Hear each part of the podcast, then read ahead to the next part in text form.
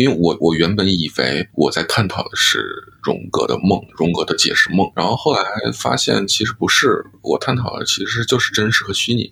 尽管人们说做梦是因为睡眠质量不好，但是我觉得我白天有十二小时的活动，我晚上梦里我我又有时间活动，我就是我觉得我我很丰富，我还是想享受享受梦带给我的反馈。它有一个名词叫梦行者，就是有点像是使命吗？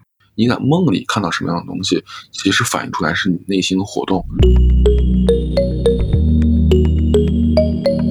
这里是心灵成长记录，我是 Sarah，我是 Vina，我们在这里挖掘、探索生命的各个面向，记录着我们的成长生活。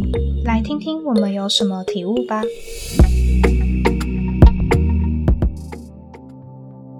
嗯，我们今天邀请到我的研究所一位朋友，那他是王科然，那你要不要介绍一下你自己的背景？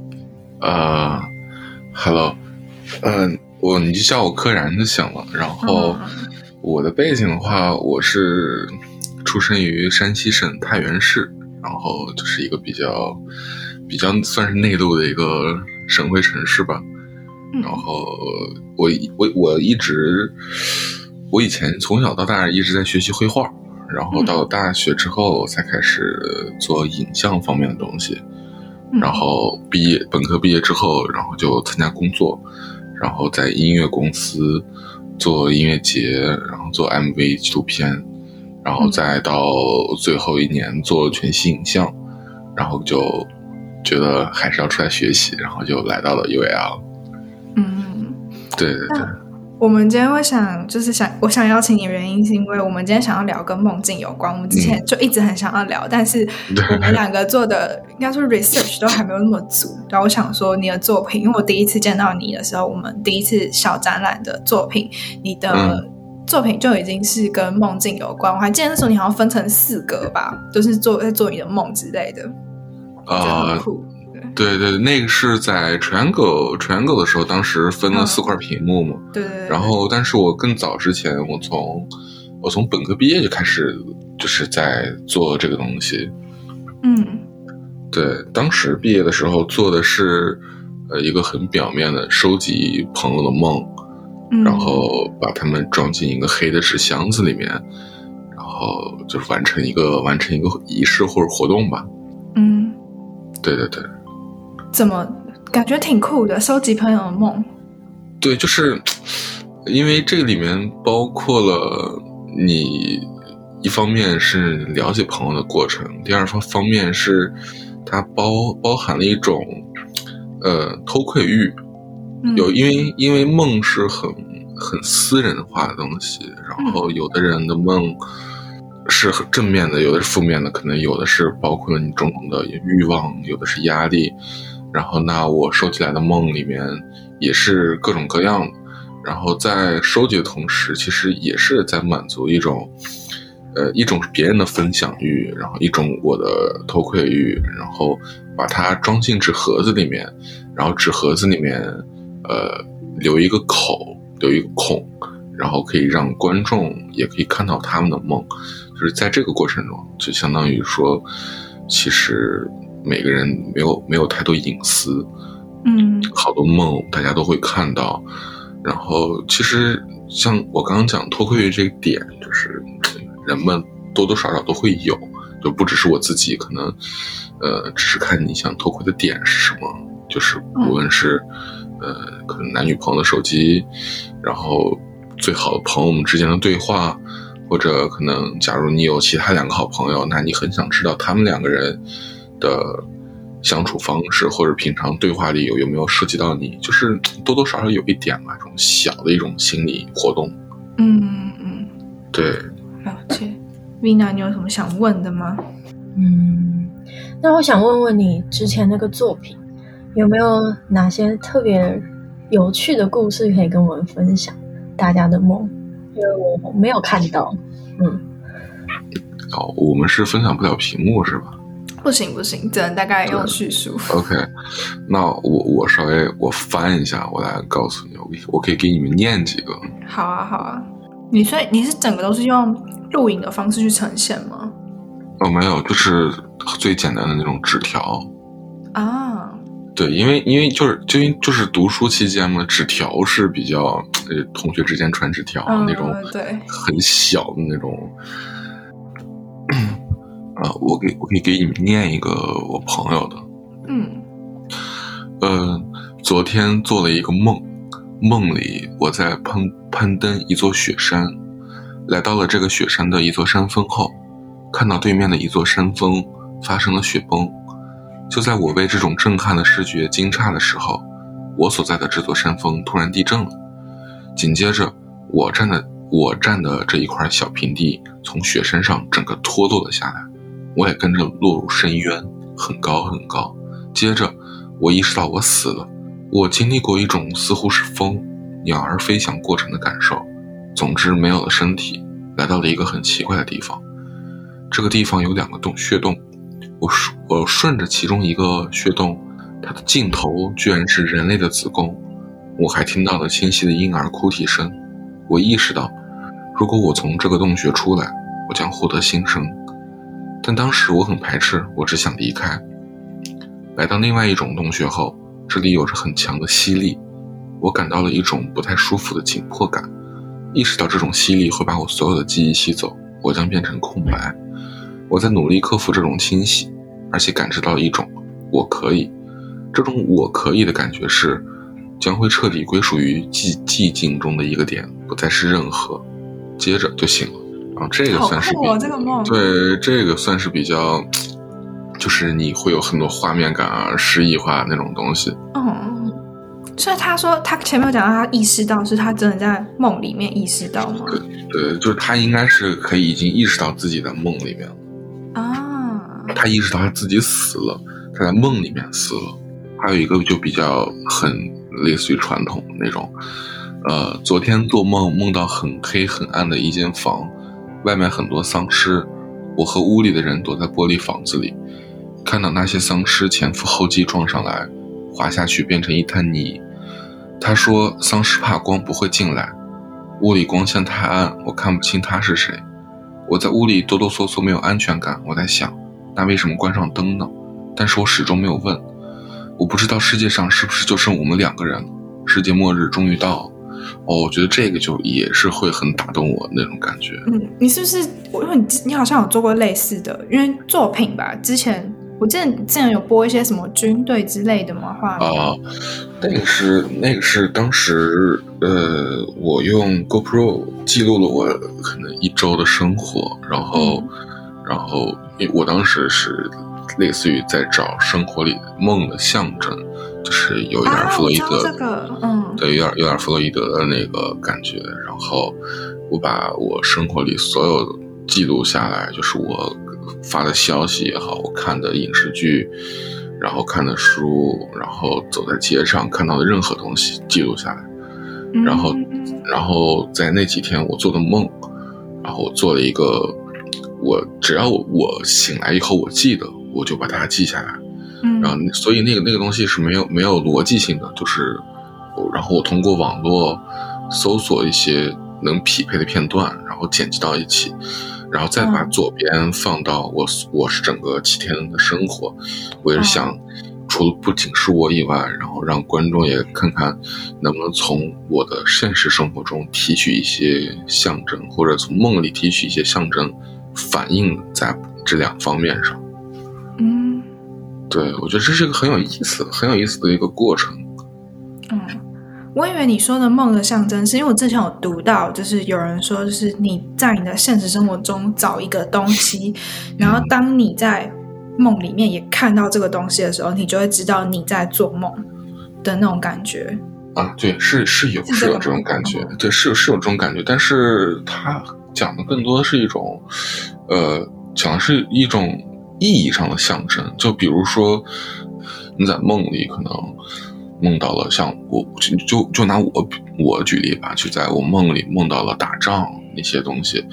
那一方面是我在现实生活中我有看到一些战争的场景，另一方面是那我可能最近压力比较大，然后那还有如果我梦到钱，那一方面就是就我们从事就是解释梦原理的这个角度来说，梦到钱，一方面是不好的，然后这个是从早期的解释梦的原理上说，梦到梦是不好的。然后还有就是说，可能父母身体会不会也最近不会太健康？就是它就是分了很多种释梦释梦，呃，释梦原理，有弗洛伊德的，有荣格的，还有中国自己的那种释梦规则。嗯嗯，对，了解。那你在梦醒之后，你有曾经醒不来过吗？呃，怎么叫曾经醒过来过？就是你会继续待在梦中，就算你的你已经知道你醒来了，可是你没有办法回到现实。是像梦中梦吗？还是？嗯，也不是，就是你知道你现在应该要醒来，可是你不想要醒来，想要继续做梦。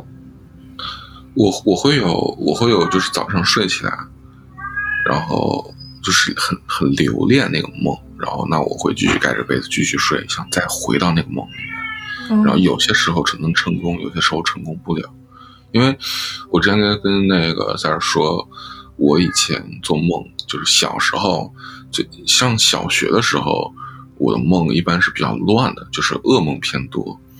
然后上了初中、高中，我的梦就是连续剧、电影，然后这种剧集比剧情戏的比较多。然后上了大学之后，就开始稍微正常一点，什么都会梦到。然后就以前更是偏偏人比较多，因为上小学，呃，上初中、高中就是一直在集体生活嘛，所以整个梦里反馈的也是偏人文的比较多一点。对，因为我记得像你说，你的梦都会比较，你会梦到一些没有见过的世界，对不对？对对对，是的，很多。但是我很想画出来，但是我 我画不出来，没有这个功力。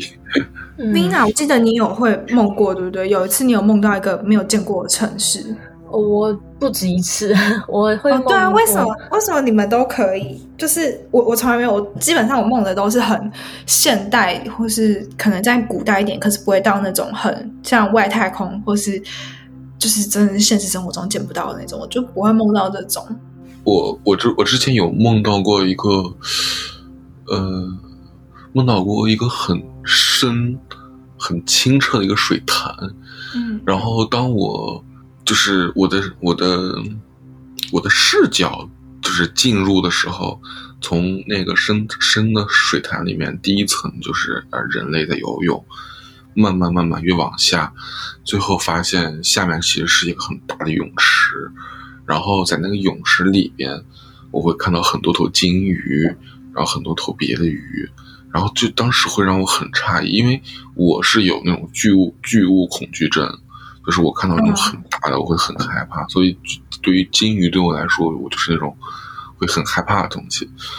然后就但是在梦里面，然后当你跟一群金鱼在一个泳池里面的时候，哇，整个人那种压迫感就真的很崩溃。嗯，但是对我。我的梦里面，像我刚刚讲，不是有连续剧嘛？然后我有上，我有小学或初中梦到过的一个场景，可能时隔很很多年，突然又梦到，但是我会我会在梦里有反应有意识，我会想，哎，这个场景不是我以前梦到过的吗？怎么会突然又出现在这儿？但是我从来没有真正的经历过它，然后所以会反射到，我会会反映到我身上，我会想。那我未来会见到他吗？因为我我记得很清楚，是我小学六年级的时候，当时有一次可能是因为中暑，然后没有没有吃东西中暑，我们上体育课，我就我就直接当着倒在地上，就有点低呃低血糖，低血糖，然后就当着倒地上，然后当时就立马就做了一个很奇怪的梦，然后但是到了很多很久之后，我才发现我。我初中，我初中左，我初中左右时候做的一个梦，就会梦到当我当时躺下的一个场景，然后周围发生的事儿。我我我听我我觉得听起来很玄很玄幻，但是就是那种感觉，就好像被操控着一样。算是预知梦吗？我觉得我觉得有一点吧，但是我觉得可是你这种这种事情跟别人讲起来，感觉别人会觉得我嗯，感觉很奇怪啊，但是。真当你发生到你自己身上的时候，你你会觉得，就那种会起鸡皮疙瘩。嗯，我也梦过蛮多次预知梦。对，对，我就觉得这个东西，它到底是是生活里的总结的象征，还是说它真的可以预知未来、预知之后发生的事、之后发生的场景？我觉得这个东西很很有意思，但是也很害怕。我这种梦过，就是就是可能这次做最近做梦，然后在梦里面，我就突然想到，就我之前跟你讲，我就想到我以前就是也有梦过我来这边，但是我就很怀疑，嗯，就同一个场景，可是我就很怀疑这个梦，就是我在梦里觉得我以前来过这边的那个回忆，到底是我以前真的有梦过这个场景，还是我当下大脑再重新制造出来的一个回忆？我就一直很 confused 在这个点。哦，我明白。我也查不到有什么资料可以去讲，就是这部分，就它有点像梦中的回忆的那种感觉，可是又不太确定真的是梦中的回忆，还是真的以前有梦过。就是你可能比较混乱，就是你是否真的梦过，还是说只是当下大脑给你的反应，大脑告诉你你曾经梦过？对对对对，就觉得很，而且不止一次，就是这样两三次，就觉得挺酷的。嗯，对对对，我觉得挺好玩的。是你就是自己去构思你的场景，然后又对啊，就是不知道啊，就是不知道是哪一个。对，这个这个很难给你一个，因为如果说是你大脑给你的一个反应，就是大脑告诉你你曾经梦过这个东西的话，那我反正我觉得可能就牵扯太多，就是心理学上的东西。我觉得是不是大脑给你给了你一种潜意识，就就是告诉你这个场景你曾经梦到过，但是实际上你并没有，因为你因为你之前没有来过这边，就是你很多东西的图像影像你是没有办法凭空构建的。而且重点是梦中的场景也是我现实生活中没有去过的地方，就是可是它是现实生活中会见到的场景，只是我没有去过这个地方。这很很就是很难解释，我觉得这个很难解释，挺有意思。这是大大脑活动，就所以就就就像就像我之前就是这次 PDF，然后因为我我原本以为我在探讨的是荣格的梦，荣格的解释梦，然后后来发现其实不是，我探讨的其实就是真实和虚拟。然后就像呃 PDF 里面写到的。那我引入了一个理论，就是缸中之脑，然后就是你可以查一下缸中之脑，然后是 brain in the vat，它是一种思想实验，就是呃类似于庄子的那个庄子梦蝶是是一个道理，就是如何确定自我的存在和自身所处的世界是真实的，嗯。也就是说，即大脑能否意识到自己生活在虚拟现实之中？嗯，这就是缸中之脑，相当于它就是把脑子放在一个一个呃水缸里面，然后它反射出来、映射出来的一个状态。你可以可以可以回头搜一下。好，桶中之脑也可以，就是呃，对对对，也也也可以这样讲。嗯到时候我们可以再把它 补充在，就是我们 podcast 下面叙述里面。对。哦，你说你会，就是你很常做，就是清醒梦，对不对？啊，对对对。呃，你是你是基本上每天都会做梦吗？基本上吧。昨天晚上，哎，我想想，我得想想，因为睡起来就很很快就忘掉了。嗯。昨天晚上，哇！我第一次遇到，是不是喝了酒？喝了酒，没没怎么做梦。我第一次遇到会这么频繁做梦的人。对，我我因为我我我几乎几乎每天吧。对。哇！我我觉得我觉得这是一个挺酷的事，就是尽管人们说做梦是因为睡眠质量不好，但是我觉得我白天有十二小时的活动，我晚上梦里我我又有时间活动。就是我觉得我我很丰富，你知道吗？我很我很，我可以享受不同不不同各种各样的那种生活，现实的、虚拟的、虚假的这种，对我觉得挺好玩的。所以你喜欢你做梦？我我挺享受的，我挺享受，因为有些东西现实里发生不了，或者不敢说、不敢做，可能梦里 自己可以，如果能控制的话，自己就去做了。嗯，对，然后也可以见到一些见不到的人，然后做一些做不到的事情，像像我死去的爷爷奶奶啊，然后或者一些以前小时候的朋友，然后小学的朋友。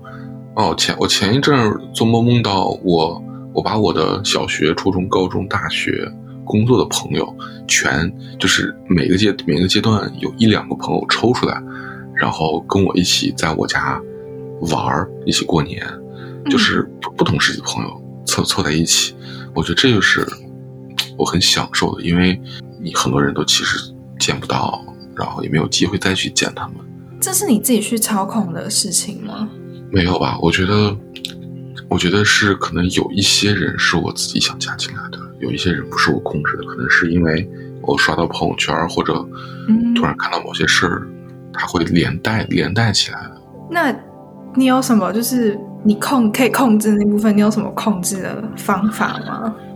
嗯，我想想，比如说，比如说我遇到一个，就是在我我没有谈恋爱之前，我遇到一个。在梦里遇到一个我比较喜我比较喜欢的女孩子，那我可能像以前我会在梦里跟她发生关系，或者说只是远远的远远的站在她身边。然后，但是现在呢，我可能我会大脑里告诉自己，就是在梦里我会听到一种声音，就是说就待在她身边，然后一起陪着她就够了。然后就可能就一闪过一下。就是感觉好像大脑在操纵我梦里的我自己，嗯，哦，对，然后就就没有了很快那种一个声音告诉他，你像以前做梦我没有办法控制，发生什么就是什么，嗯，然后可能现在好一点点，但是也很很少这个几率。你有特别去练习吗？就是因为我看蛮多书，他们都会教别人说要怎么样去发现你自己是在做梦，然后去操控自己的梦。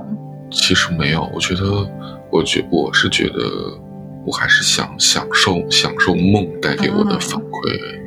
对，因为因为你想，其实我们现实生活中，别人操控你，你操控别人，就是这种东西已经蛮多的了。我挺想享受这种潜意识，或者说是，嗯，由不由我自己的心理控制，是由我别的东西控制的梦感受。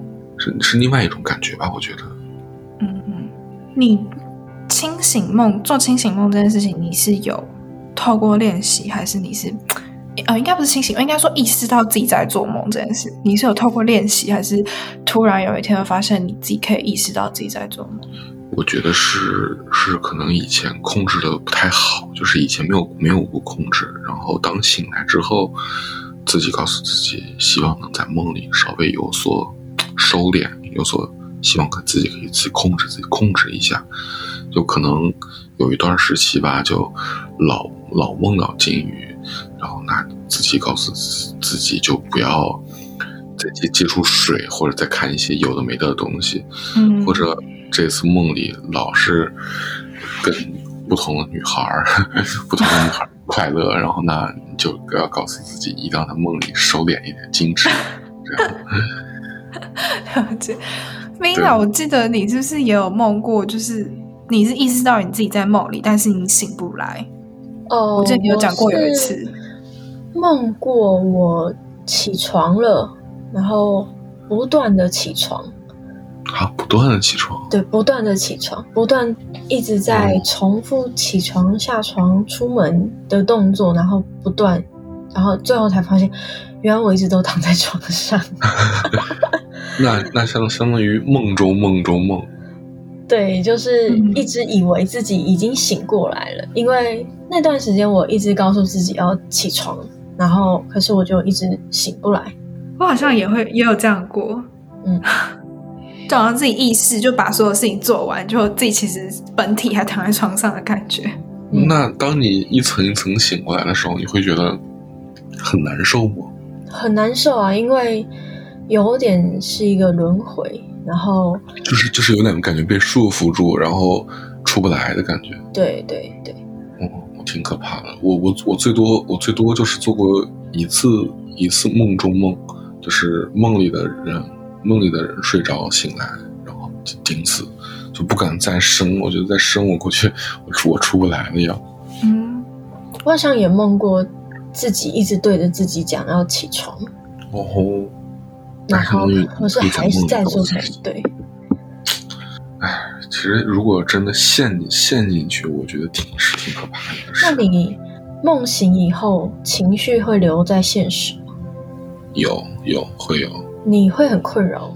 还还好吧，我觉得还好吧。反正如果醒来，我还记得我，我有时候会比较，如果是情绪波动比较大的时候，我会比较留恋。